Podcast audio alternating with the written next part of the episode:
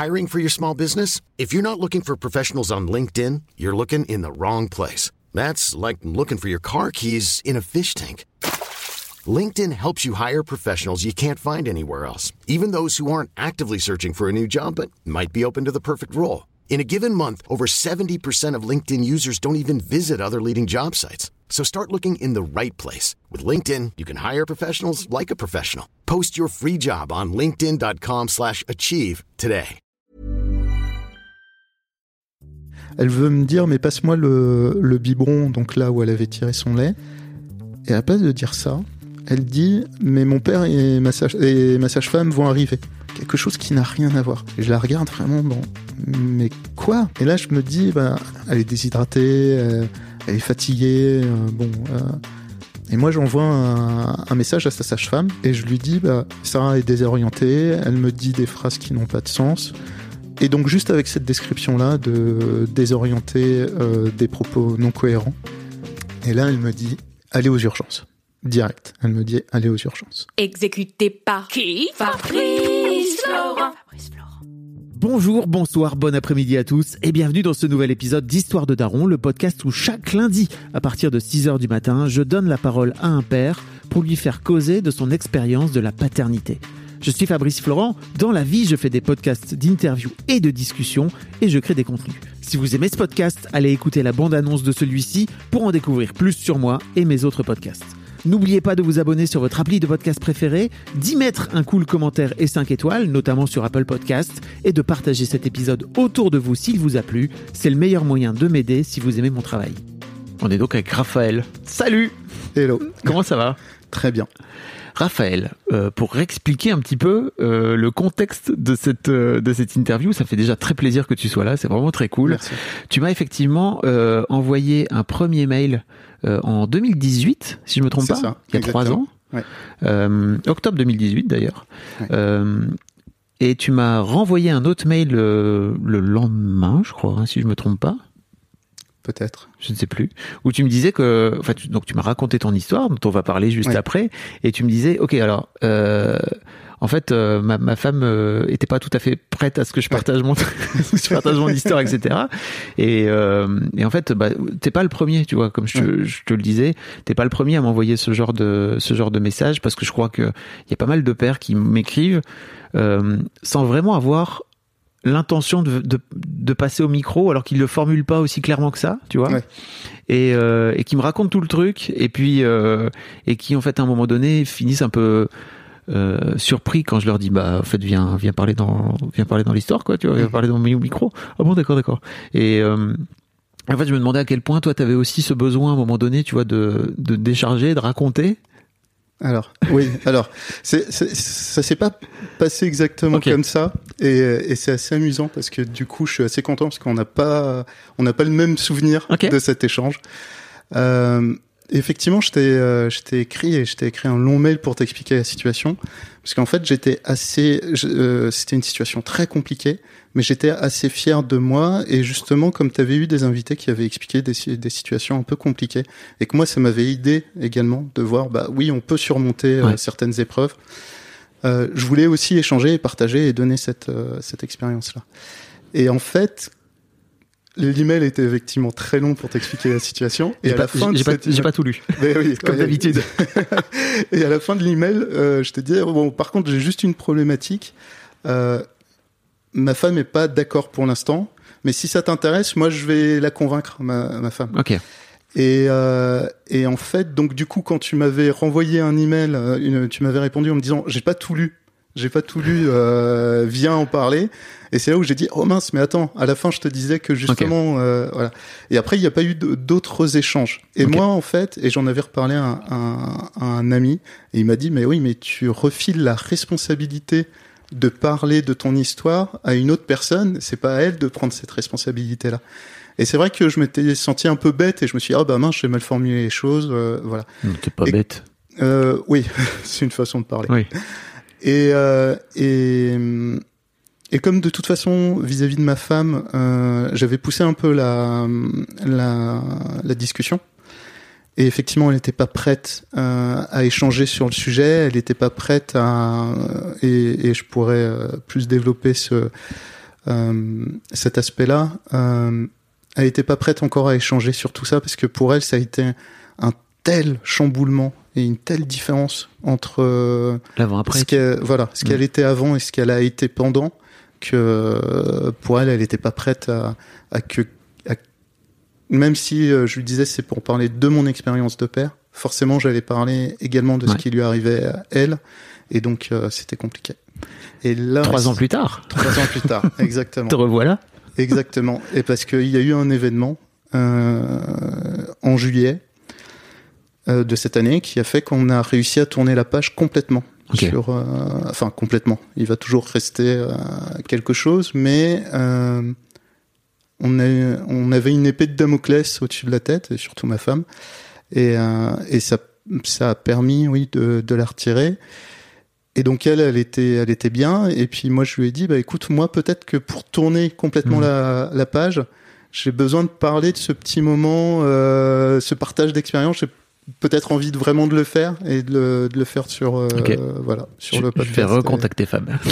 voilà, exactement. Donc pour expliquer très rapidement, mais encore une Ouais. fois, moi j'ai vraiment lu ton Ouais. histoire. Euh, ta femme a donc ce qui s'appelle Sarah Tout à fait. euh, a fait un AVC cinq jours après, Dix jours.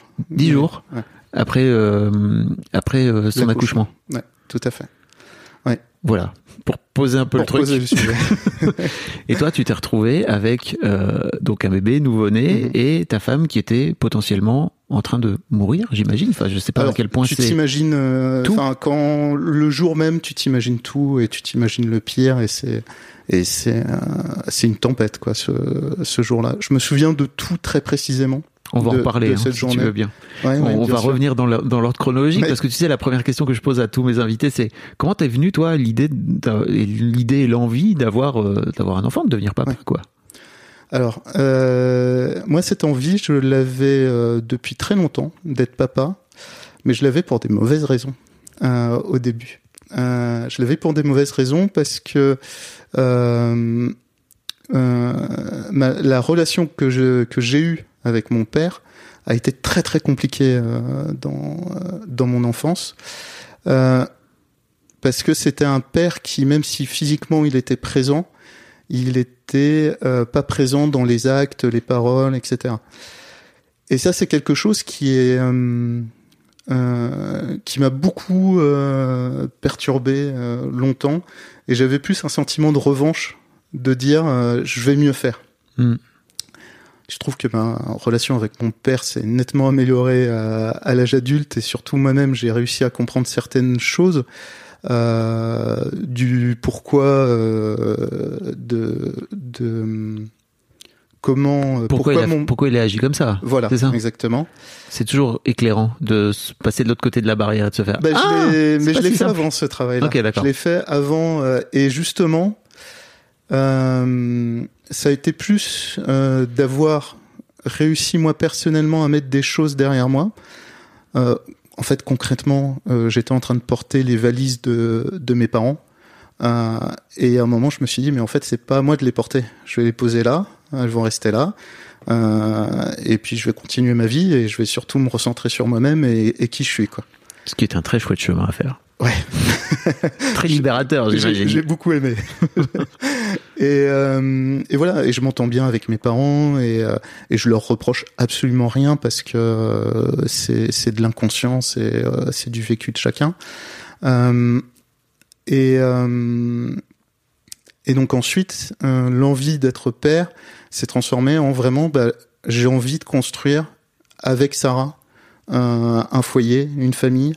Et, euh, et c'était euh, les étapes euh, naturelles en fait, en tout cas pour moi, évidentes, sans forcément dire le mot naturel, les, les étapes évidentes de, de ce qu'il fallait faire par la suite. Quoi. Comment comment se passe la grossesse de, de Sarah? Ex... Je, j'arrive pas à trouver le mot. Excellemment bien, Voilà, c'est ce que j'allais dire. Je me suis dit, c'est pas français. Euh, donc, euh, c'était merveilleux. La grossesse en elle-même était, euh, c'est vraiment très très bien passé. Moi, le regret que j'ai j'ai eu, c'est que, que les grossesses sont très médicalisées, avec beaucoup de tests, beaucoup de d'hypothèses, de euh, oui, bah alors on va vous faire le test de machin pour voir si euh, il y a une chance sur un million que euh, le bébé est ça. Ce qui rajoutait un peu de stress là où on aurait pu ne pas du tout en avoir sur le ouais ne, ne pas en avoir quoi. Et, Ah, tu es contre ces, ce genre de test, toi? Non, je suis pas contre, Hmm.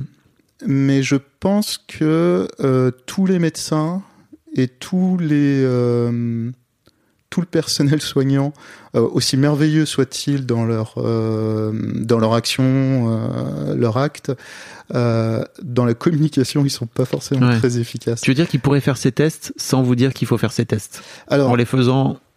ou en les présentant de manière différente en Mm. fait. Parce que c'est vrai que euh, du coup, euh, on se retrouve parfois à avoir vraiment l'impression que ça va être la fin du monde et Mm. qu'il faut absolument. euh, Il y a un sentiment d'urgence parfois. euh, euh, le problème, c'est qu'en plus le temps est le temps est passé et du coup j'ai j'ai oublié certains détails, mais il y avait le test, je crois, c'était pour la pour détecter la, la trisomie. Mm. Euh, concrètement, euh, alors le, le- la gynécologue de ma femme a été merveilleuse euh, tout du long, mais c'est vrai que ce jour-là où j'ai assisté au, au rendez-vous où il fallait absolument faire euh, le jour même, il y a un labo à côté, allez-y vraiment. On avait plus l'impression que oui, oui, il faut se décider parce que si c'est négatif, là, il va falloir faire un choix de vie, euh, euh, de vie et de mort, quoi, Ok. euh, dans les 24 heures. Donc c'est vrai que c'est utile, il faut le faire, effectivement, mais juste euh, un côté un peu euh, un discours, euh, je pense, qui est ou une communication peut-être plus adaptée. euh. On, on vous aime beaucoup, hein, les, les gens qui nous écoutent et qui vous occupez des- Oui. d'une manière générale des, d'accord. des- des jeunes parents, mais c'est vrai que je crois qu'il y a un truc aussi, c'est compliqué. On, on les, on n'a pas formé les médecins et les toubibs à à la communication et à l'empathie, et c'est un truc qu'ils doivent apprendre sur le sur le terrain. Et après, soit ils l'ont, soit ils l'ont pas, et parfois même avec le stress, etc. Enfin, j'imagine au, au quotidien, c'est pas forcément évident euh, de prendre ça en compte. C'est ça. Je vois bien. Oui, et puis après, on, on est tous, euh, chacun est différent euh, En tout par cas, rapport à tout ça. Mais Merci de le dire parce que ouais. je crois que c'est un- je crois que c'est important et c'est vraiment en le disant que tu peux aussi faire prendre conscience Ouais. euh, aux gens de ce qu'ils sont en train de faire quoi tu vois donc euh, ok donc la grossesse s'est très bien passée Et ça, c'était euh, vraiment, euh, oui, un- des très très bons souvenirs. Euh, pardon mais j'allais te dire toi tu tu te rends compte que tu vas devenir papa? Est-ce que tu prends Moi, tu je- prends conscience? je, je prends conscience petit à petit. euh, effectivement, pas dès le départ. On est d'accord, parce que ça se passe pas. Ça, ça se passe pas en nous, quoi. c'est euh, c'est Sarah qui avait. euh, Alors, on s'intéressait un peu. Alors, je vais peut-être euh, euh, mal prononcer le, le, le mot. Euh, on s'intéressait à, à l'autonomie à l'autonomie oui Voilà. tout à fait euh, sans vraiment le, le faire ou avoir fait des séances avec euh, euh, une sage-femme ou autre, mais on s'y intéressait. Donc euh, j'essayais de temps en temps euh, de, Poser de parler, voilà, poser la main, parler. euh, histoire de effectivement de, de ressentir un peu à chaque fois que qu'elle sentait que le bébé euh, bougeait euh, j'essayais de, de de le sentir aussi mais effectivement le le moment où vraiment je me suis senti enfin où je me suis senti père et au moment où vraiment j'ai pris conscience de tout réellement c'est au moment de l'accouchement quoi. le jour J c'est le jour J. Avant, en plus, je suis quelqu'un qui euh, me détache très rapidement de tout ce qui pourrait me, me provoquer une, émotion forte et une Ah bah, attente forte. t'as été servi j'imagine Je me blinde, je me blinde un max pour pas avoir une attente qui me générerait une frustration si euh, si ce que j'attends n'arrive pas. Ah. ok Et d'ailleurs, ça peut. oui je crois qu'on va je crois qu'on va en parler Oui. Parce que bon, euh, en fait, euh, je crois aussi que c'est, il y a un truc terrible. Chez les pères, tu vois, c'est que et chez les mecs d'une manière générale, c'est que c'est un, c'est un truc très masculin. On t'apprend ça en fait. Ne fais pas pas, pas trop d'émotions. Les émotions fortes c'est chiant. Les émotions négatives t'en veux pas. Euh, et de ce fait-là, bah tu finis par avoir le moins d'émotions possible. Même les émotions cool, elles Ouais. finissent par par. Vrai. Et je viens de là hein, vraiment, donc je peux t'en parler. Et euh, mais en fait, c'est fou parce qu'une fois que tu fais un enfant. La vie Ça- te rappelle à, et dis donc, c'est le moment jamais d'avoir des émotions, frère. C'est ça. Et puis ça ouvre des vannes. Hein. Concrètement, j'ai jamais euh, autant pleuré devant des films et des séries que depuis que je, je, je suis papa. Hein. Alors, quel est le film sur, euh, sur lequel t'as le plus pleuré depuis que t'es papa? Euh, ah, c'est. Je, je- je sais- alors, pas des films en fait, plutôt des séries. Ouais.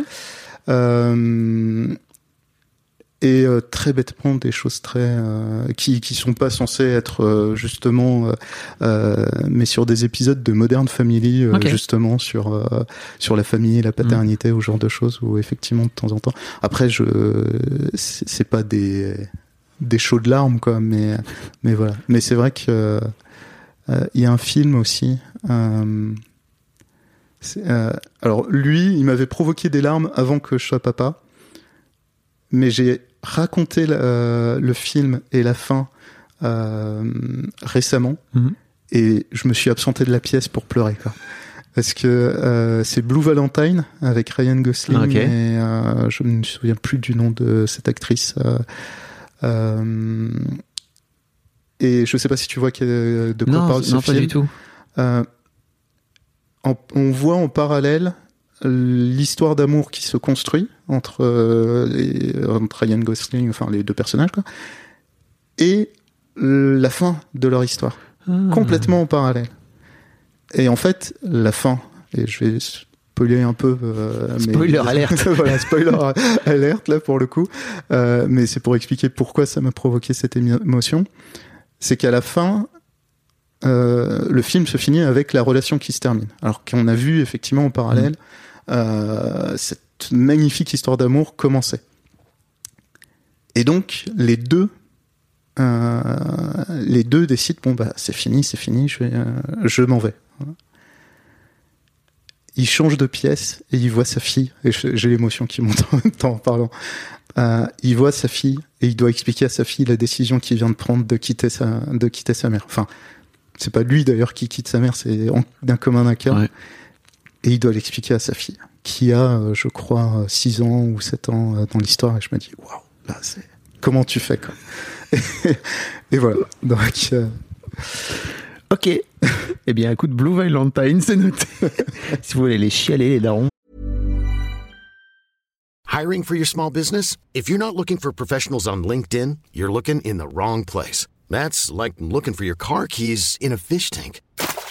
LinkedIn helps you hire professionals you can't find anywhere else, even those who aren't actively searching for a new job but might be open to the perfect role. In a given month, over 70% of LinkedIn users don't even visit other leading job sites. So start looking in the right place. With LinkedIn, you can hire professionals like a professional. Post your free job on linkedin.com slash achieve today. It's the Kia Summer Sticker Sales Event, so give your friends something to look at, like a B&B with an ocean view, an endless field of wildflowers, or a sunset that needs no filter. Make this a summer to share and save with a capable Kia SUV or powerful sedan. See your local Kia dealer or visit kia.com to learn more. Kia, movement that inspires. Call 800 334 Kia for details. Always drive safely. Sale applies to purchase of specially tagged 2024 vehicles only. Quantities are limited. Must take delivery by 7824. C'est le moment ou jamais. Euh, ok. Pour revenir à ton histoire. Euh, donc tu racontes que tu, te rends compte que t'es papa le jour de l'accouchement. Comment se passe le comment se passe l'accouchement? L'accouchement se passe bien? Alors, euh, c'est là où justement jusqu'à euh, jusqu'à l'accouchement, tout se passait bien. On, était sur quelque chose de merveilleux.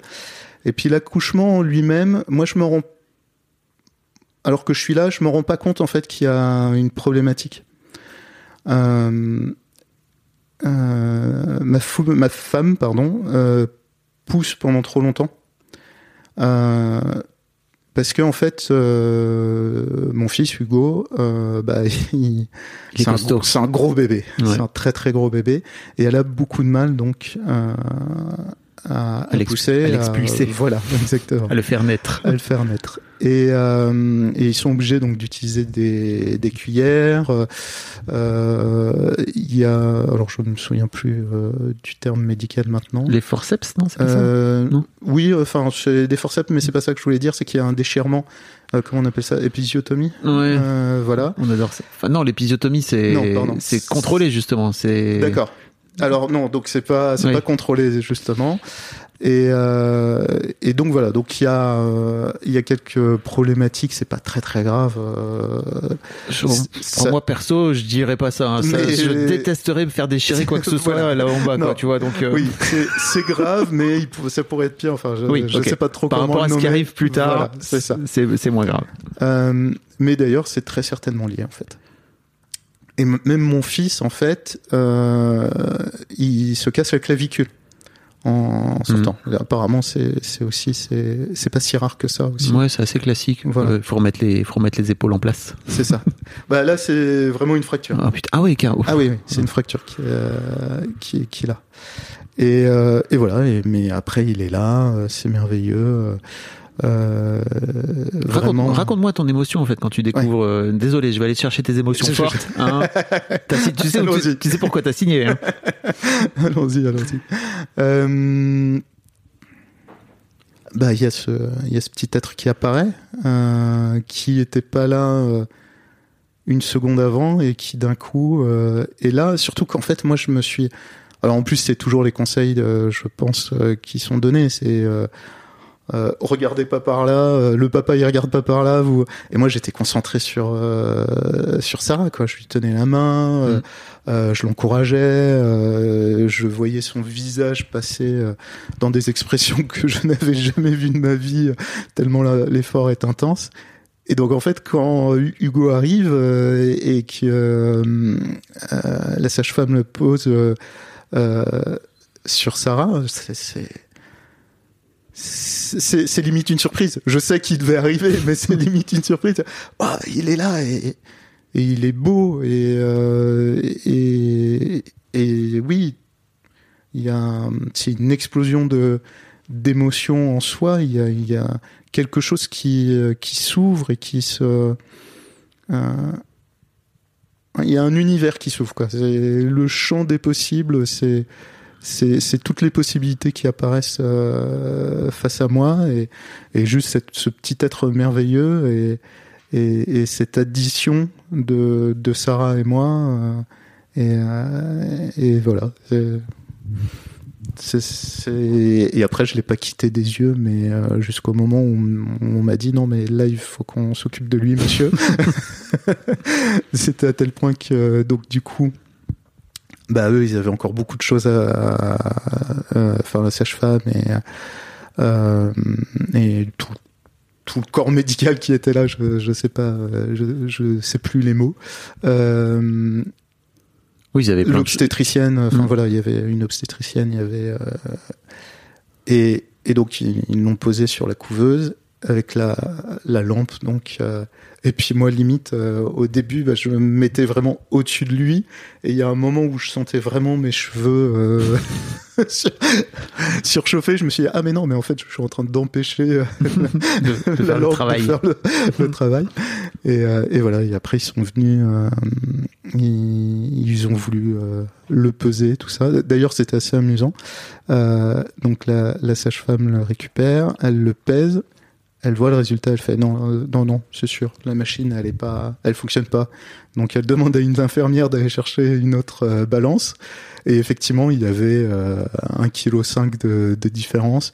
Wow. Et, et l'expérience de la sage-femme faisait qu'elle se disait non, non, là, il peut pas faire. Alors, j'ai plus le. J'ai plus le poids en tête. Je l'ai su pendant des, des mois et des mois. Euh, mais il était très proche des 5 kilos. Euh, Oui, un beau bébé. euh, Peut-être quelque chose de 4 kg 7 ou un truc du genre. Ok. Euh, voilà. Ouais. Et puis, euh, oui, oui, là, pour le coup, ouais, beaucoup d'émotions. euh, l'envie d'en parler à tout le monde, l'envie de, de partager euh, l'expérience, le, euh, les sentiments avec la famille, quoi, de, les, de pouvoir les voir, etc. On était en plus dans une maternité, c'était c'était très très bien, qui euh, euh, il y avait un lit pour euh, pour les papas. Ouais. Les papas pouvaient rester, euh, donc on a vraiment on est vraiment resté. euh. Alors il y a, il, il y a eu un un problème de, de prise de poids, donc on est on est resté une journée supplémentaire. Euh, mais du coup, euh, enfin voilà, c'était c'était parfait. Moi, j'ai beaucoup apprécié parce que justement être là sur les premiers moments, c'est vraiment euh, c'est vraiment merveilleux. Apprendre tout, enfin prendre les premiers gestes. Et puis moi, à chaque fois qu'on me présentait un bébé, je voulais jamais porter un bébé. J'avais Mhm. l'impression que j'allais le, le casser. Et, et, et je m'étais dit, mais pff, ça va être la même chose avec mon fils. Il va falloir quand même que je me force un peu. Et en fait, non, pas du tout. C'est venu tout de suite. euh, C'était mon fils. Oui, je j'allais pas le casser. euh, J'allais pas. Et euh, et c'est amusant. La nature est bien faite. hein. Oui, c'est ça, exactement. Euh, très bien. Mais alors, qu'est-ce qui se passe à, à quel moment en fait euh, cette euh, comment dire il se passe cet accident cet accident quoi tu vois Euh, Tu disais dix jours dix jours après c'est ça? Dix jours après. Dix jours après, c'est. En fait, on pense même qu'il y a eu un petit événement annonciateur quelques jours avant, euh, peut-être trois jours avant, euh, mais j'en suis pas sûr. Mais bon, Euh, en fait, il y a un. En fait, euh, ma femme essayait d'a- d'allaiter. Euh, ça a été très très compliqué. On a fait appel à une sage-femme euh, spécialisée en lactation, je crois que c'est comme ça Mhm. qu'on appelle ça. Euh, et, euh, et donc elle tirait son lait et puis euh, on était vraiment dans, on voulait que ça réussisse quoi. On voulait vraiment que, j'allais dire, on voulait vraiment qu'on allaite. On- enfin, je, je faisais euh, vraiment, euh, Tu j'étais partie de l'équipe. Je faisais partie de l'équipe quoi. Mhm. J'étais à, à fond. Et donc ce matin-là, donc elle, euh, Hugo se réveille, il devait être 6 heures du matin. On était tous décalqués parce que on, avait- on faisait des, des nuits assez courtes euh, de de 3 heures généralement. Euh, on se relayait pas mal à cette époque-là. Euh, et euh, on était mais vraiment très fatigués. Et là, elle veut me dire, alors je me souviens pas exactement de la phrase, mais c'est l'idée est là, mais elle veut me dire, mais passe-moi le, le biberon, donc là où elle avait tiré son lait, parce qu'elle n'arrivait pas donc à, Mm. à, à lui donner son lait de, de, de son sein. Et à place de dire ça, elle dit, euh, mais mon père et ma, sage, et ma sage-femme vont arriver. Quelque chose qui n'a rien à voir. C'est c'est- vraiment, je crois que c'était cette phrase-là, ou presque cette phrase-là. Et je la regarde vraiment dans, mais quoi? Euh, Je comprenais bien qu'elle me demandait le Mm. biberon, mais la phrase à côté était, et elle était complètement désorientée. Et encore l'émotion qui arrive. T'inquiète, t'as le Euh, droit. Ça n'est pas sale. Et, et là, je me dis, ben, elle est, elle est déshydratée, euh, elle est fatiguée, euh, bon. euh, donc je lui passe, le biberon. Elle, elle comprend pas qu'elle a dit une phrase qui n'avait pas de sens. Elle s'énerve, elle s'exaspère. On était fatigués.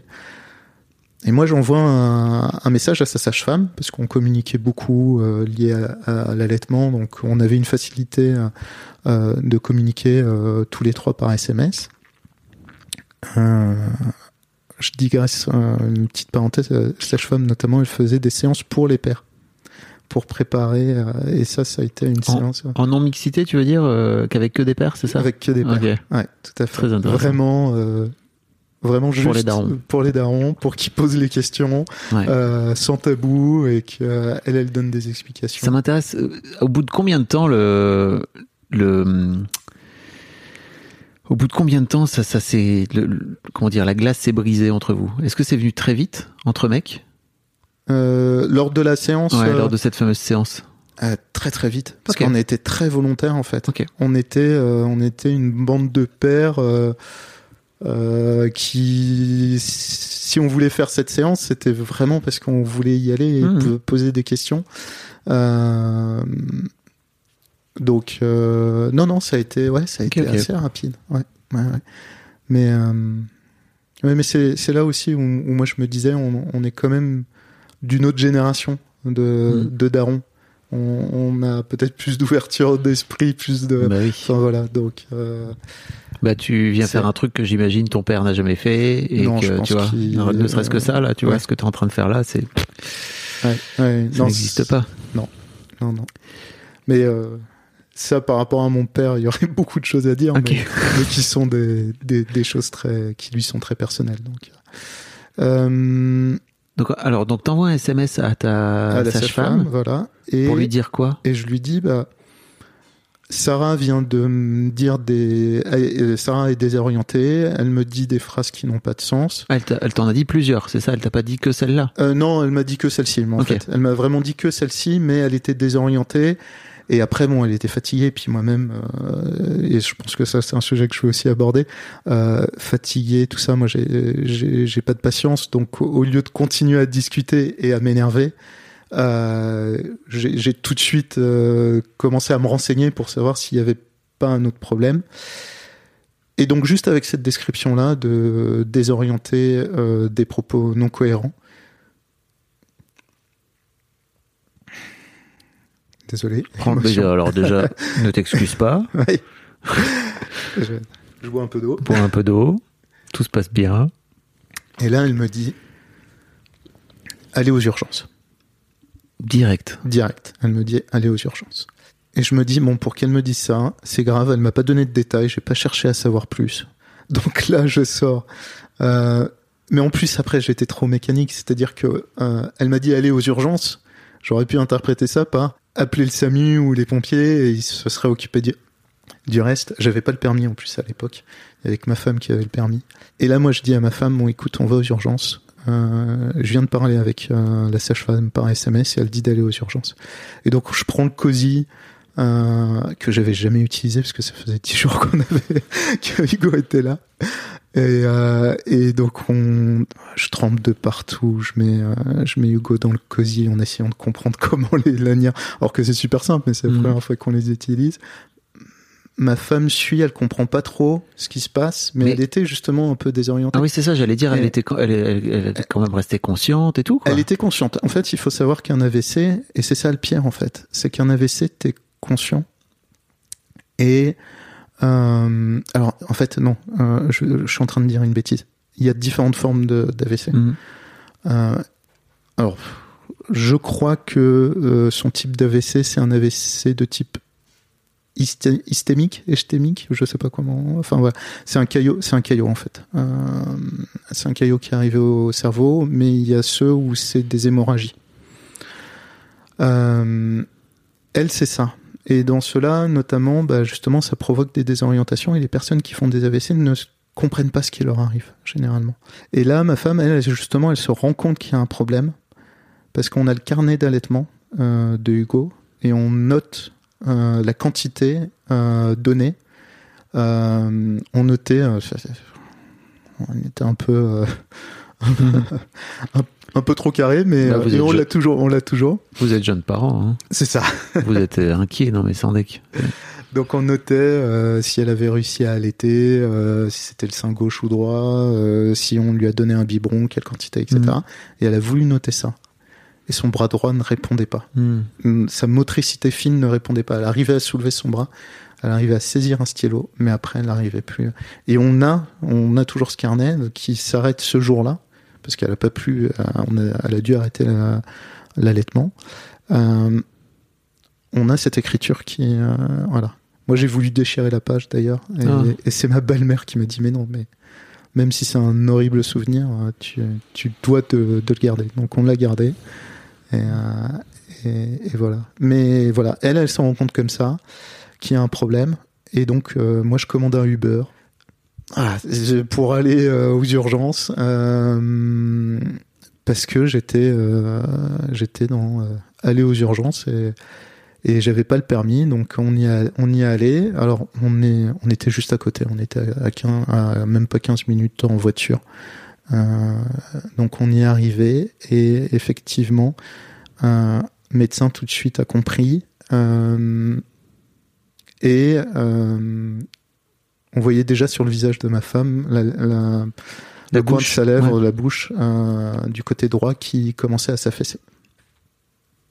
Et là, euh, bah, c'est bah, monsieur, par contre, vous êtes aux urgences, vous avez un petit qui a quelques jours, il peut pas rester là, il, il pourrait euh, attraper quelque chose, donc on, on va vous envoyer euh, aux urgences pédiatriques, c'est à côté, et on vous appellera si besoin et tout ça. Et donc là, moi, je. Et c'est là où commence justement de. Mais qu'est-ce qui se passe? Qu'est-ce qui arrive? Est-ce que, est que ma femme va bien? Est-ce que tout va bien se passer? Est-ce que je vais réussir à m'occuper de mon fils? Etc. Et vraiment tout un. Presque la même émotion que j'ai ressentie en voyant Hugo, mais, euh, mais toutes ces hypothèses s'effondraient en fait. Ce même, cette même explosion dans le cerveau, mais avec ce côté de. euh, on a le Big Bang, euh, Big Bang et le Big, Big Crunch, quoi. Euh, et en plus, j'arrive dans les urgences pédiatriques. euh, les infirmières comprenaient bien ce qui se passait, mais ils pouvaient rien pour moi. Et puis moi, enfin voilà, donc je restais dans une chambre. Donc finalement, j'ai appelé mes parents, j'ai appelé euh, ses parents, euh, j'ai échangé, j'ai, enfin voilà. Et, et voilà. Bon, je, c'était oui, ça a été vraiment le moment le plus déstabilisant de ma vie et euh, et euh, et vraiment ce. euh, il faut savoir en fait que j'ai été un timide maladif en fait pratiquement toute ma vie et j'ai pris confiance en moi justement quand j'ai fait tout ce travail dont je parlais tout à l'heure où je savais qu'en fait, euh, enfin, au moment où j'ai compris que ce qui me euh, ralentissait dans la vie, c'était pas mes problèmes, c'était pas moi, c'était euh, c'était les bagages de mes parents. Et à partir du moment où je les avais posés de côté, j'ai pu me tester, pousser mes limites pour comprendre qui j'étais et où jusqu'à là où je pouvais aller. Et là, j'avais cette épreuve de la vie la plus grosse qui m'ait été donnée de, de vivre. Et là, je me je- je pendant un instant, j'ai, j'ai eu tous ces sentiments d'infériorité. euh, Qui euh, sont remontés. qui sont remontés, quoi. De, mais jamais tu vas y arriver tout seul. Jamais tu vas réussir à t'occuper d'un enfant sans ta femme, quoi. Et, et, et vraiment tout ce, ce moment où je me suis dit, waouh, mais là, il va falloir que tu assures, quoi. Il, va plus avoir une équipe pour euh, faire grandir ce petit être. Ça va être toi avec lui. Et il va falloir envoyer et C'est légitime, non? De. Bah, je sais pas, j'ai presque l'impression que quand tu l'expliques comme ça, t'as as un peu de culpabilité. Euh, d'avoir que- ressenti ça? Ouais. Ouais, c'est vrai qu'il y a eu de la culpabilité de ressentir ça. Alors que je trouve ça tellement légitime. Tu t'as pas fait cet enfant tout seul, quoi. Tu Oui. vois? Non, mais clairement. Oui, oui, c'est vrai, c'est vrai, c'est vrai. Et Ouais. en fait, euh, en, en l'espace de 15 minutes, euh, ta vie se retrouve chamboulée autant que les 15 minutes que tu as pu passer 10 jours auparavant euh, quand ton fils naît. Donc, C'est- ouais. je trouve ça. Enfin, moi, je trouve ça très légitime de, de penser ça. Ouais. Tu t'en veux? Euh, non, je m'en veux, je m'en veux pas. Je m'en veux. Sur le moment, je, je pense que je m'en suis voulu. Là, je m'en veux pas, mais parce qu'il y a eu trois ans d'histoire derrière et il y a eu tout ce que j'ai fait euh, derrière, dont je suis assez fier. Mm. Mais à ce moment-là, à ce moment-là, déjà, je suis juste euh, au 36e dessous. J'imagine. Et après, je pense. Alors, est-ce que c'est quelques heures après Est-ce que c'est quelques jours après Est-ce que c'est quelques semaines après Mais je pense que oui, j'ai culpabilisé d'avoir ressenti ça. Mm. Parce que, effectivement, euh, ouais, par rapport à mon histoire personnelle et ce sentiment d'infériorité euh, euh, et de euh, ça, tu peux pas le faire, tu sais pas le faire et c'est pas pour toi.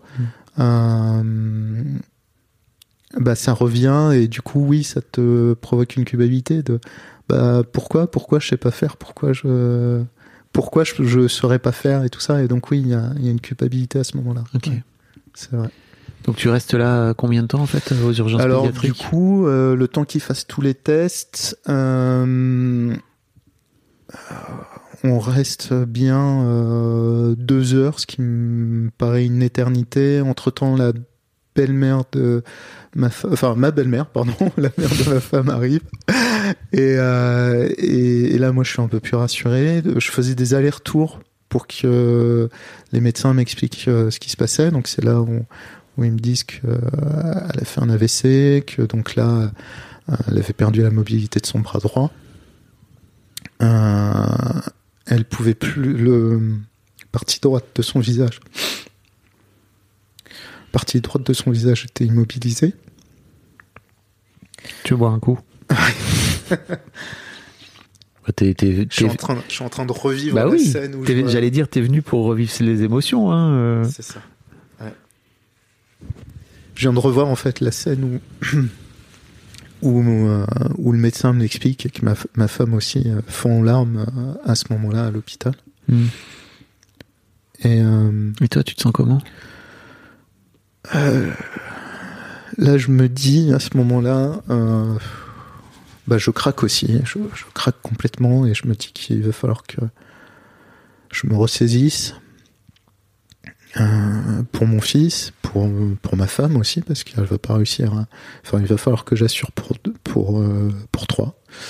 Et, euh, mais j'ai le moment, de- j'ai le moment de craquage, quoi. J'ai, le moment où je prends dans mes bras ma femme, où elle peut pas me prendre complètement dans ses bras, euh, où j'essaie de la réconforter, mais que moi-même je suis pas, je suis pas en état. Et et après je me dis bon, faut que je retourne voir Hugo, donc euh, j'ai eu ce moment de craquage. Je suis pas encore super bien. En plus, euh, c'est les hôpitaux, c'est des méandres. Donc après, il faut que je retourne voir mon Mhm. fils. Et bien sûr qu'il n'y a pas un, un infirmier ou une infirmière qui a le temps de me servir de guide. Donc je me perds dans les couloirs. euh, J'ai quand même des infirmiers qui m'indiquent. Euh, J'arrive finalement euh, à retrouver euh, alors le service pédiatrique. Là, il y a cinq infirmières parce que heureusement ce jour-là, il n'y avait pas d'urgence pédiatrique, il n'y avait pas eu de- d'enfants euh, malades. Et donc il y avait les infirmières du service qui étaient aux petits soins avec Hugo et qui étaient fans de lui forcément, un petit bébé de 10 jours.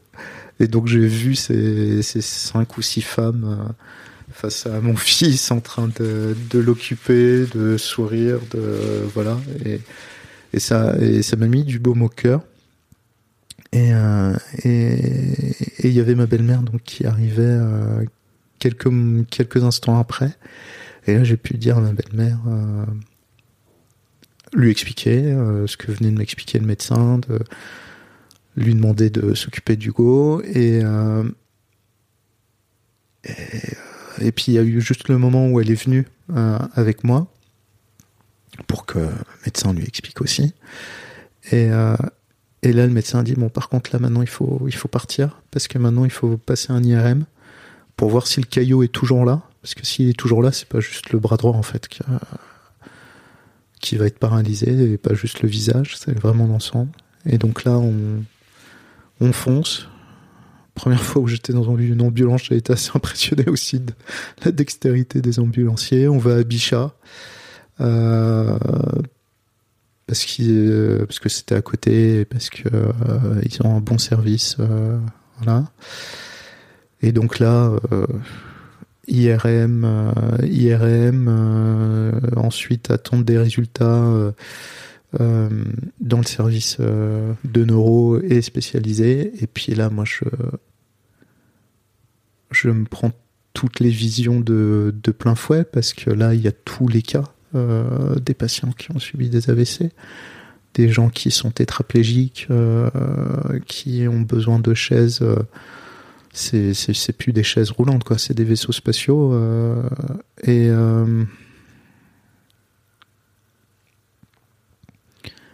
je suis pas bien je suis triste je croise d'autres personnes il y a une dame charmante qui qui elle venait pour son frère euh, avec qui on enfin on a discuté dans le couloir puis elle voit ma femme et, elle me dit euh, elle me dit non mais vous inquiétez pas euh, Parce qu'elle, elle, avait son frère qui était là depuis trois jours et son frère, c'était, il était, il était devenu paraplégique. Donc, quand elle avait vu que ma femme arrivait à, à se déplacer, elle dit ça va bien se passer pour vous. Et euh, bon, c'était pas une médecin, mais euh, ah, c'était déjà un premier signe que. euh, Un peu, d'humanité. Oui, en de- plus. euh, après, il y a eu vraiment beaucoup d'humanité. hein, je, je disais Mm. par rapport aux infirmières, les ambulanciers aussi ont été géniaux et c'est vrai que ça c'était pas mal. Mais c'est vrai qu'une personne extérieure au corps médical qui rassure aussi, ça, ça fait du bien. Oui, c'est vrai. Alors que bon, en plus, elle en sait rien. oui, c'est ça, elle n'en savait rien. C'est juste qu'elle savait que son frère était. Enfin, Ouais, puis était ça, ça fait jamais de mal de donner une, une bonne nouvelle à quelqu'un, en fait, tu vois, même si t'en sais rien, je C'est trouve. ça. Oui, c'est vrai. c'est vrai.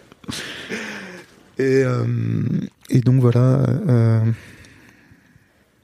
en plus, ce jour-là, on avait rendez-vous chez un ORL parce que mon fils a un frein de langue.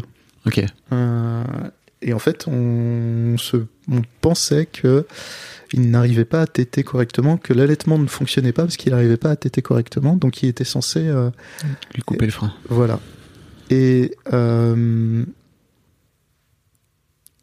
et à un moment, j'appelle le secrétariat médical euh, parce que j'aime pas, parce que j'aime pas ne pas aller à un rendez-vous, parce que Ah oui. j'aime pas faire faux bon. Mais j'étais pas en état, j'étais pas en état, donc du coup, je suis avec la voix tremblotante au téléphone en disant à la secrétaire, bon bah, on va pas pouvoir venir parce que ma femme est aux urgences. Et la secrétaire, elle était ah mon dieu, mon dieu, mais qu'est-ce qui se passe et tout? Et, Mhm. et elle était, euh, et elle m'a appelé à la fin de la journée. Elle m'a appelé pour euh, demander des nouvelles aussi. Donc oui, le- cette journée-là avait été euh, pleine d'humanité t- tout, tout du long.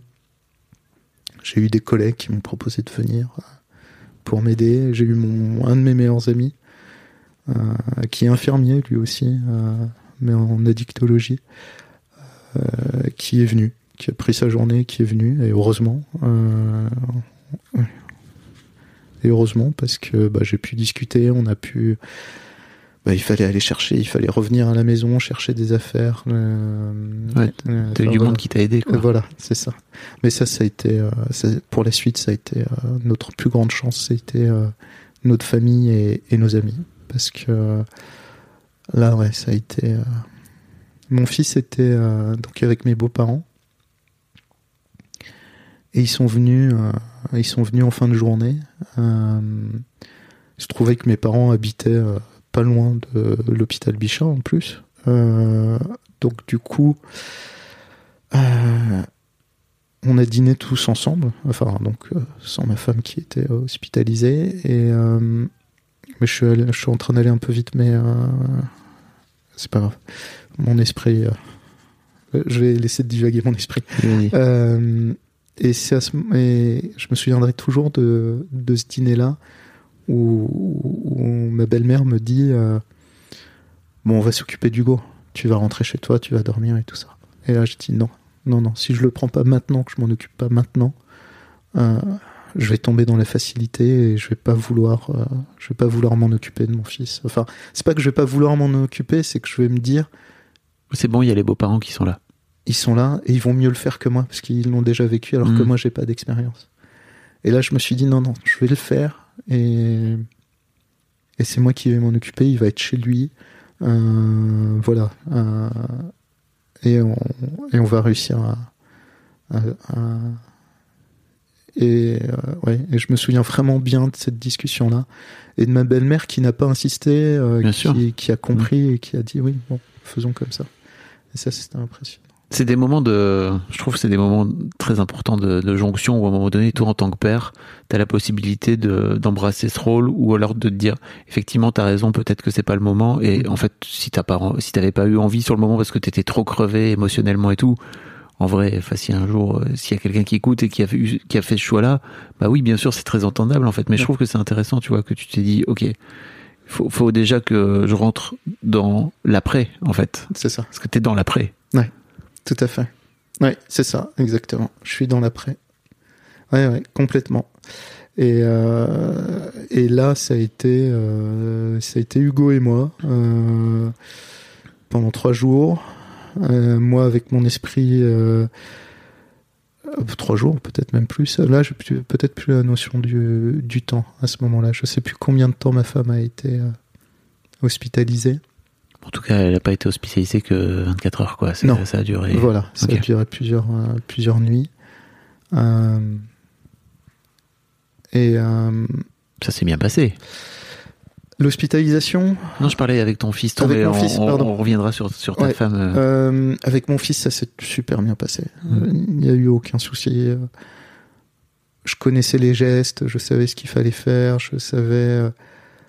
Euh, on était vraiment une équipe, donc en fait, il n'y a pas eu un- une tâche qu'on s'était confiée et c'est que l'un qui faisait quelque chose et l'autre qui faisait l'autre. Non, on, on a tout fait ensemble. Donc du coup, en fait, tout s'est bien passé. euh, euh, C'est un beau cadeau hein, que tu t'es donné là le jour, le jour où tu t'es dit, ok, moi j'ai envie d'y aller, j'ai envie d'apprendre les premiers gestes, etc., etc. Quoi, tu vois. Fallait- C'est vrai. Ouais, ouais, ouais, c'est vrai. tu t'es empêché entre guillemets de, de devoir en même temps découvrir tout ça en même temps que de stresser pour euh, pour pour ta femme etc quoi c'est ouf hein. Ouais, ouais. Ouais, là, pour le coup, euh, et c'est pour- et tu vois, c'est pour ça, c'est que euh, je suis assez fier de ce moment-là. Ça a été horrible à, à vivre, mais je suis fier de toute cette expérience-là et tout ce qui s'est passé ensuite et tout ce que tout ce que j'ai fait. Alors qu'à une certaine époque, effectivement, je me serais dit, c'est impossible. Tu peux pas surmonter ce type d'épreuve. Tu peux pas bien faire les choses. Alors, je pense que j'ai pas fait parfaitement les choses parce qu'on est tous humains. Tant ton fils est toujours en vie Voilà, je veux dire ça. un moment donné où C'est ça, exactement. il va bien il est en bonne santé Ouais. comment va ta femme pendant ce temps-là? Euh, comment va Sarah Mal, Euh, mal, euh, moralement, physiquement. Ma femme, c'est c'est un ah mince, je trouve plus le mot. C'est une énergie quoi. C'est ma femme. Elle éclate de rire, euh, on l'entend à 4 km à la ronde, quoi. Elle a une énergie, une positivité. euh, euh, autant moi, autant moi, je suis quelqu'un qui, qui doutait énormément, qui avait un sentiment d'infériorité impressionnant. Autant elle, c'est bah non, je sais faire ça, on peut faire ça. bon, même si je sais pas le faire, on va apprendre. Allez, on fonce, on, on y va. Et là, elle se retrouve à faire un AVC. Et elle sait plus qui elle est. Et tout s'effondre pour elle. Son univers s'é- s'écroule. Elle peut plus faire quelque chose d'aussi simple que de parler ou d'écrire, parce que du coup, euh, au niveau du visage, c'est sa langue aussi qui, euh, une partie de sa langue qui est paralysée. Euh, elle, est droitière, elle peut plus rien faire avec sa main droite. Et surtout, ils n'ont pas d'explication. Ils savent pas pourquoi elle a fait un AVC. Un AVC, c'est euh, généralement euh, quand on pense à AVC, on se dit bon bah c'est euh, c'est parce qu'on mange trop gras, trop sucré, parce qu'on fume, parce qu'on boit beaucoup d'alcool et tout ça. Ma femme n'a jamais fumé, Ouais. elle a toujours fait beaucoup de sport, mangeait toujours très équilibré, et donc il y a un sentiment d'injustice de mais de pourquoi, pourquoi? Et en plus, a- ma femme a été très rarement malade. Donc en plus, c'est pour elle c'est de 0 à 1000 quoi Voilà, c'est Mm. ça. Tout est nouveau pour euh, pour elle. Bon alors bon, pour quelqu'un qui fait un AVC, tout est nouveau, mais là il y a quelque chose qui qui qui la dépasse complètement et surtout elle a un sentiment non seulement d'injustice par rapport à ça, par rapport à son corps, ce qui arrive, mais aussi par rapport de mais non, mais laissez-moi kiffer ma vie avec mon fils et je peux pas kiffer ma vie avec mon fils. Je je veux y aller quoi. Après, euh, justement, toute cette période-là, en- en- ensuite, a été euh, assez perturbante pour, pour tout le monde. Moi-même, je voyais plus euh, la femme d'avant, mais je veux pas dire physiquement, hein, je veux dire vraiment moralement. Il y avait euh, vraiment euh, d'une personnalité euh, énergique. elle a, elle a eu vraiment beaucoup de doutes qui sont arrivés, etc. Mais par contre, cette énergie, cette force qu'elle a, cette volonté qu'elle elle l'a toujours eue.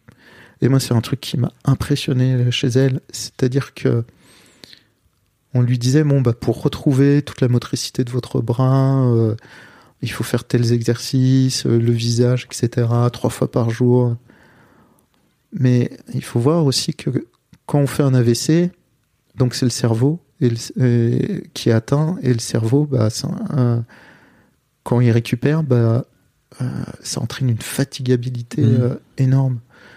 Elle faisait autant de siestes que, que Hugo. Euh, et elle faisait des nuits, mais euh, de 12 heures. Et euh, l'immeuble aurait pu s'effondrer, elle se serait pas réveillée. Quoi. Et, euh, et malgré toute cette fatigue, bah, elle a eu une volonté. euh, enfin, j'en aurais fait deux fois moins qu'elle euh, au niveau de la rééducation. Mais tu sais pas. Mais Non, je sais tu pas. projettes un truc, je crois. Mais Mais, je, je projette quelque chose, mais quand même, ça a été impressionnant. Ce- après, les mecs, on est globalement assez nuls avec nous-mêmes. Tu vois, on prend pas vraiment soin de nous. Non, mais je crois qu'il y a ce truc aussi, tu vrai. vois. Non, non, mais où vrai. on n'arrive pas vraiment à prendre soin de nous et on aurait plutôt tendance à faire bon bah écoute hein, désormais j'ai un bras qui fonctionne à moitié Euh, bon bah let's go on y va quoi tu vois ça. on va faire ça avec on va faire avec c'est exactement ça. Ouais. Alors qu'elle, euh, elle y allait, elle avait récupéré, euh, elle avait récupéré à un moment. qu'est-ce qui s'est passé? Elle a fait de la rééducation c'est ça? T'as des, t'as des Ouais, exercices Beaucoup de, beaucoup de rééducation. Elle a, elle a eu euh, kiné, ergothérapeute. euh, elle a eu euh, de, elle a vu un- une ostéo. Euh, elle a eu euh, pour le bras, pour la langue, pour le visage. Elle a eu de l'orthophonie. Euh, c'était, euh, oui, ça a été beaucoup. euh, Enfin voilà, une fois que l'hospitalisation a fini, en fait, c'était, euh, ça a été vraiment. Ils lui ont dit bon bah, voilà, c'est arrivé. On n'a pas trouvé la cause, mais par contre, donc c'est pour ça qu'il l'avait aussi gardé en observation pendant toute la, enfin je crois toute la semaine, peut-être dix jours, pour voir si ça revenait en fait.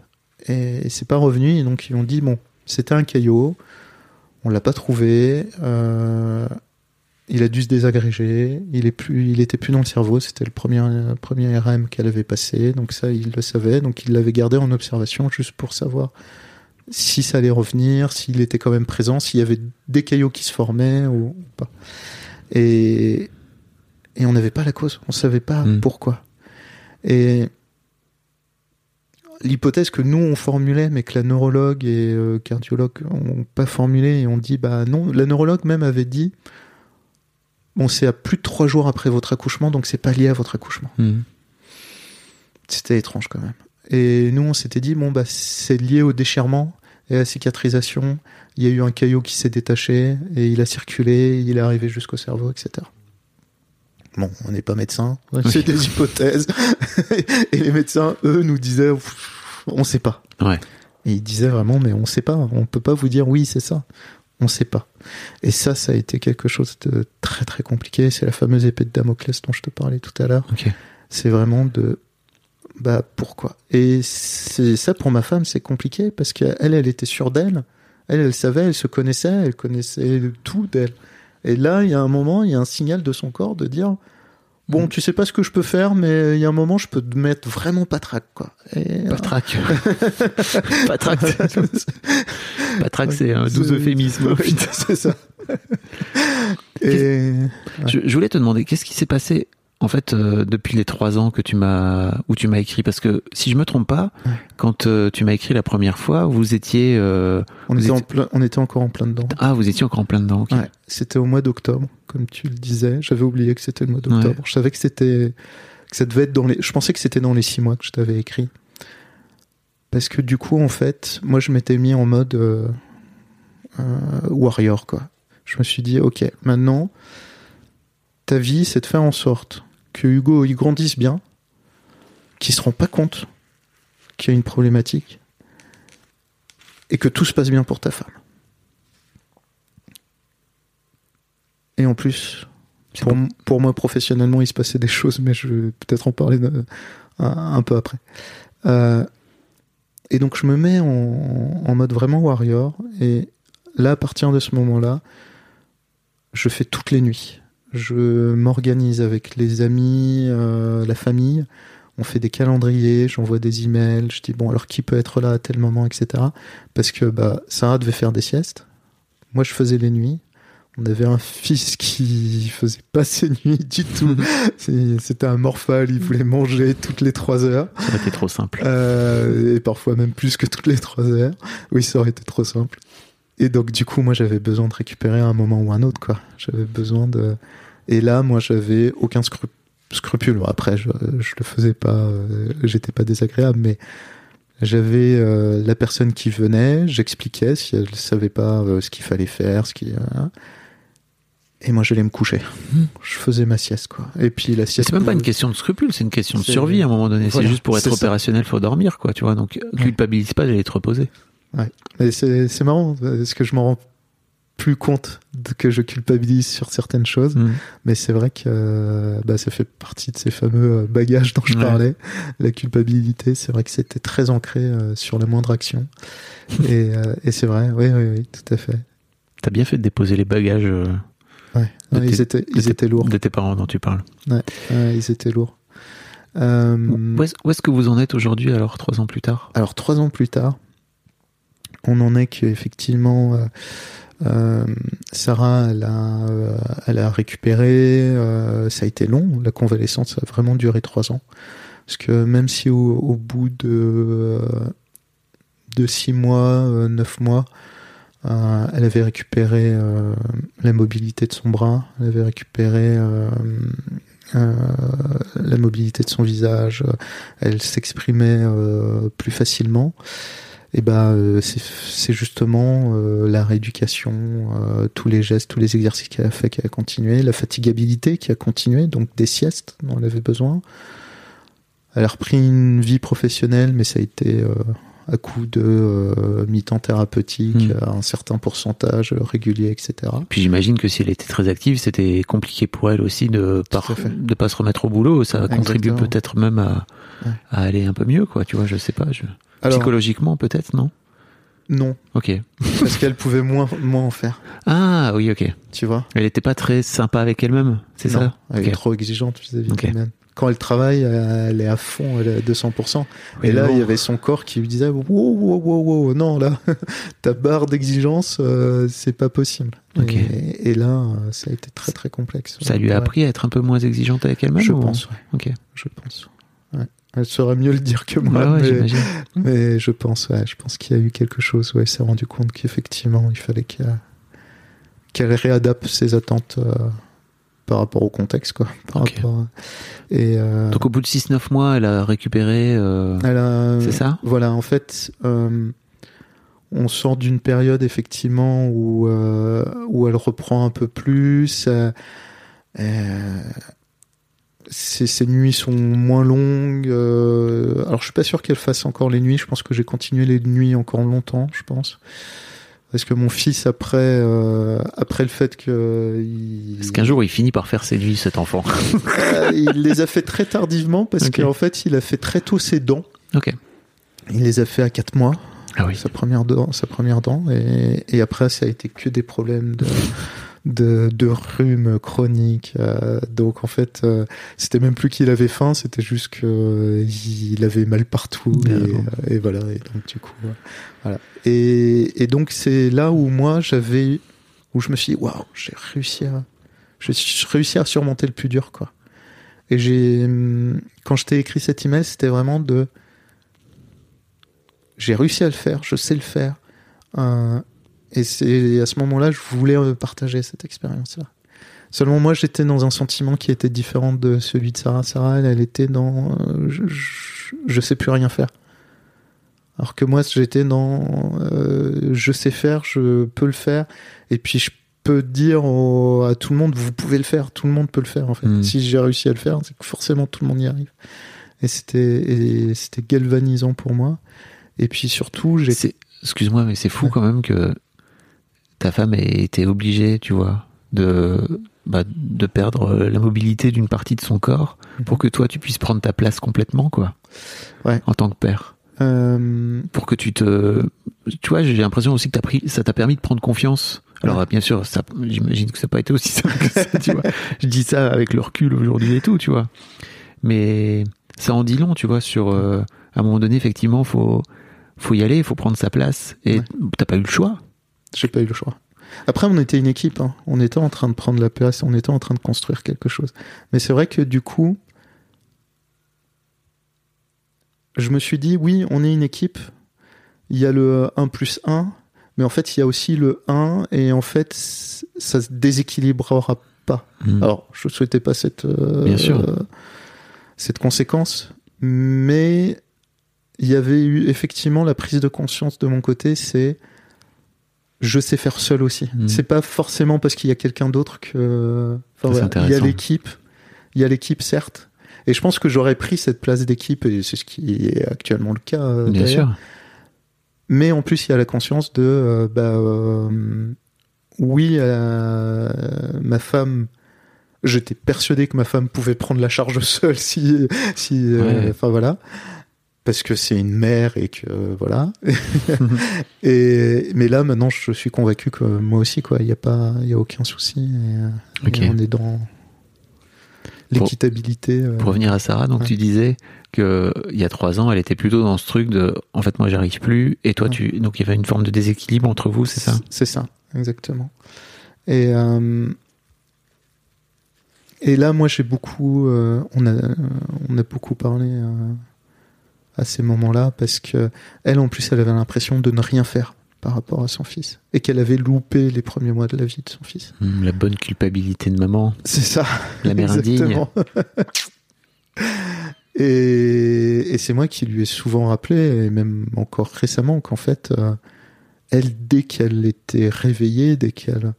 Bah oui, certes, elle faisait ses exercices, euh, rééducation, tout ça. euh, mais après, par contre, elle était tout le temps avec lui. Lui, il a. Je pense que réellement. Alors, il a peut-être emmagasiné quelque chose de cette période-là, parce qu'on c'est ce qu'on nous disait souvent, c'était que euh, les bébés à cette époque sont des éponges, donc ils, ils absorbent les émotions, les événements. Oui, peut-être, tu vois, de la Voilà. peur, etc. Mais C'est ça. Mais je pense que derrière, il a aussi ressenti tout l'amour que pouvait, euh, qu'on pouvait lui porter. Euh, elle et moi individuellement euh, vis-à-vis de lui et, et les deux vers lui quoi.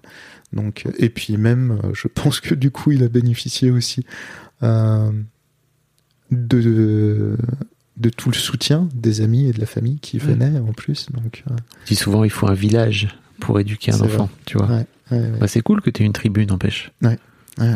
Et, euh, ouais, ça, ça, ça fait du bien. Ça fait du bien, effectivement, d'avoir tous ces amis euh, et cette famille. Comment va Sarah aujourd'hui? Sarah, elle va très très bien.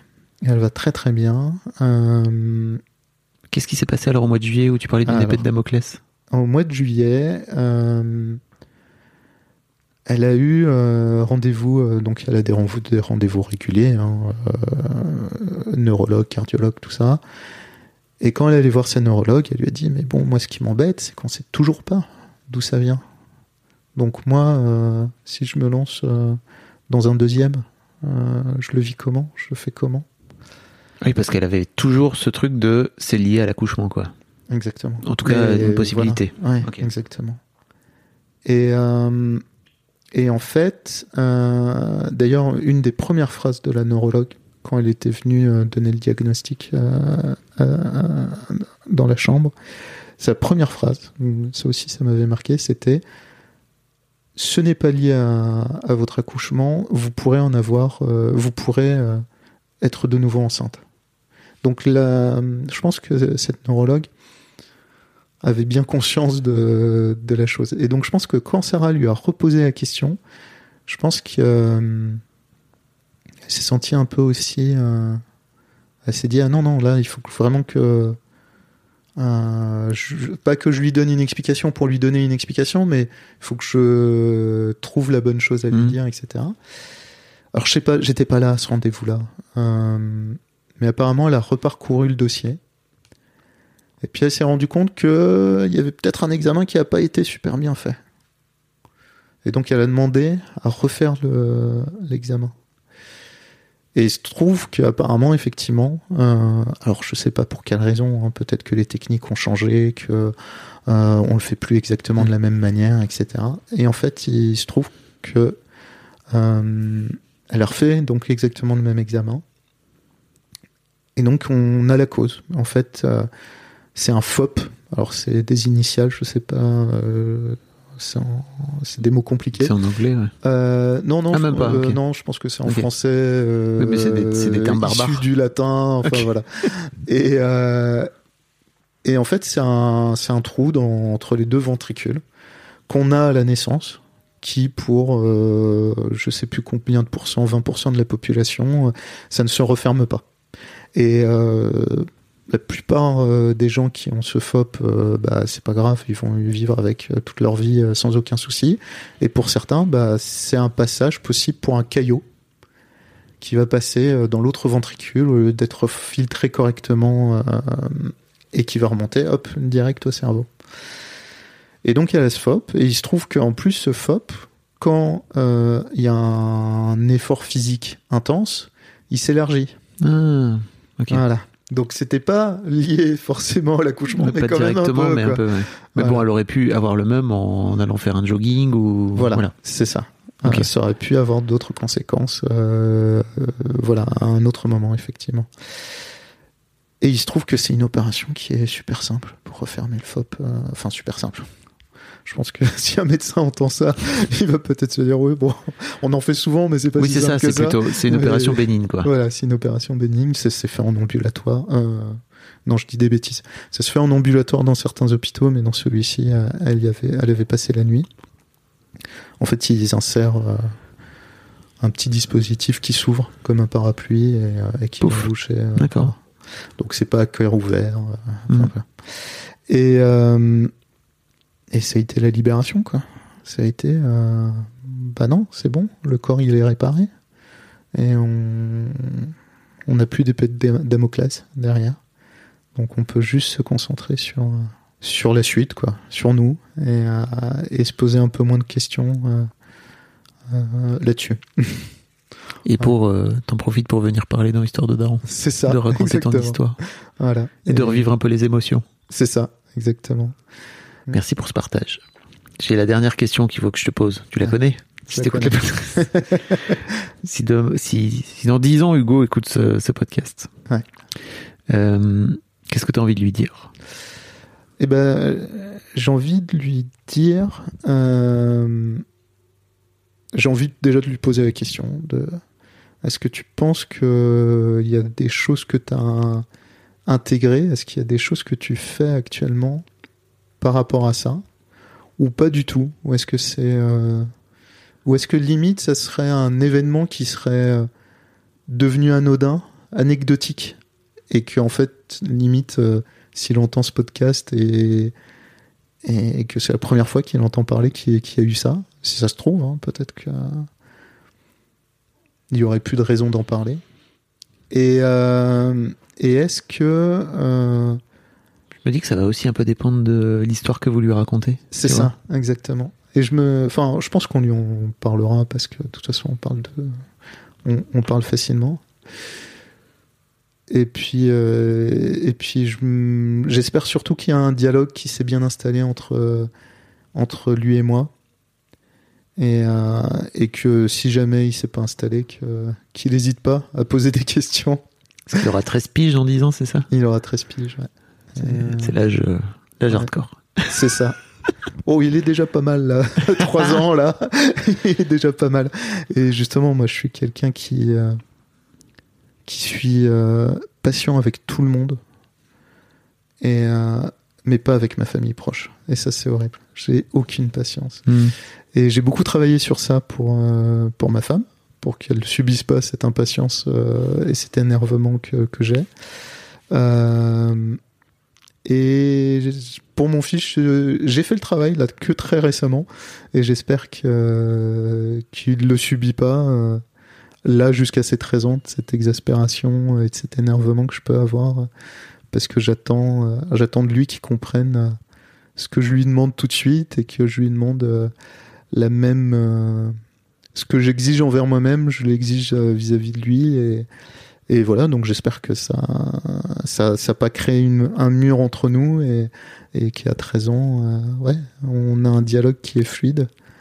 J'espère que ça sera euh, quelqu'un d'épanoui et qui que justement je lui aurais pas filé un, un bagage, qui l'empêcherait de. Je crois qu'on file tout. Enfin, faut faire la paix avec ça. Voilà. On file tous des bagages à nos enfants.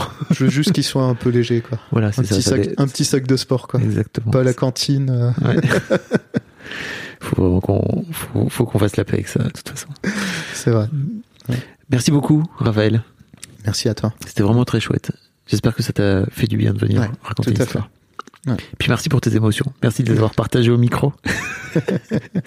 Je vous souhaite une belle vie à tous les trois. Merci beaucoup. Salut. Salut.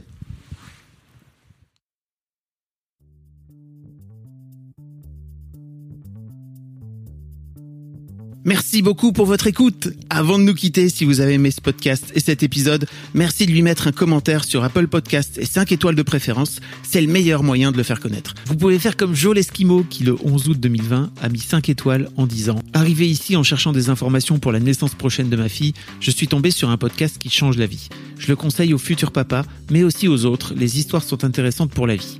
Merci d'avoir lancé cette super initiative et merci à tous les darons qui partagent leurs opinions et leurs histoires. Un grand merci à toi et vous aussi vous pouvez faire pareil. Vous vous rendez sur Apple Podcast et vous cherchez Histoire de Daron directement dans l'appli ou sur votre ordinateur. Merci à vous et rendez-vous tous les premiers et troisièmes lundis de chaque mois à partir de 6h du matin pour un nouvel épisode d'Histoire de Daron. Un grand merci à vous pour votre écoute.